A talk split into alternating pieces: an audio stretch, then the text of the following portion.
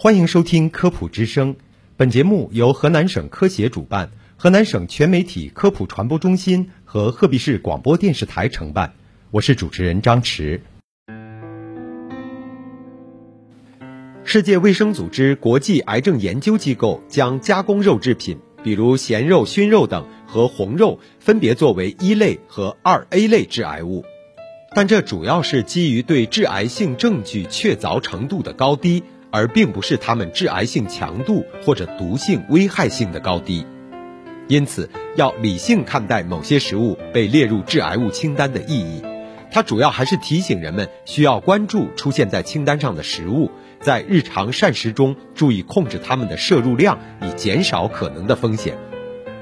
总的来说，适当吃点辣味儿，并不会带来额外的致癌风险。我们知道，食盐通常是腊肉、腊肠加工的必备配料，而且添加量较高，吃多了容易造成钠摄入过量，从而影响心血管健康。此外，腊肉、腊肠的热量和脂肪含量都比较高，过多的食用也容易造成热量和脂肪摄入过多。从健康角度来说，不宜过多的食用辣味儿。专家建议每天的食用量不超过一百克。腊肉、腊肠虽说美味，但也并非老少皆宜。以下三类人就不适合吃。第一类人是孕妇。工业化生产的腊肉有时会添加亚硝酸盐，对肉的质构、风味起到积极影响，还能起到防腐、发涩的作用。但亚硝酸盐不仅是二 A 类致癌物，还能通过胎盘进入胎儿体内，产生致畸作用。第二类人是高血压和肾病患者。腊肉、腊肠中的盐分通常比较高。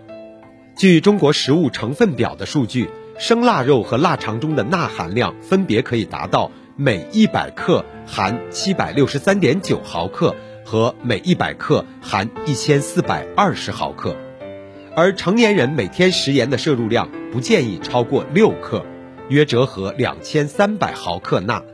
所以，高血压和肾病患者也不适合吃腊肉和腊肠。第三类人是肥胖和对体重控制有特殊需求的人群。辣味儿属于高热量、高脂肪食物，这类人群不适合吃。自制腊肉要选择优质的原料肉，腌制时控制好食盐的添加比例，还可以使用一些香辛料。有研究表明啊，香辛料能抑制亚硝胺的产生。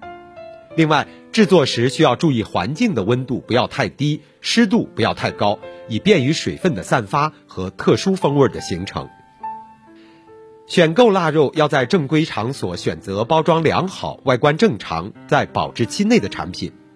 另外，我们在食用腊肉时一定要注意，一定要把腊肉彻底制熟后再食用。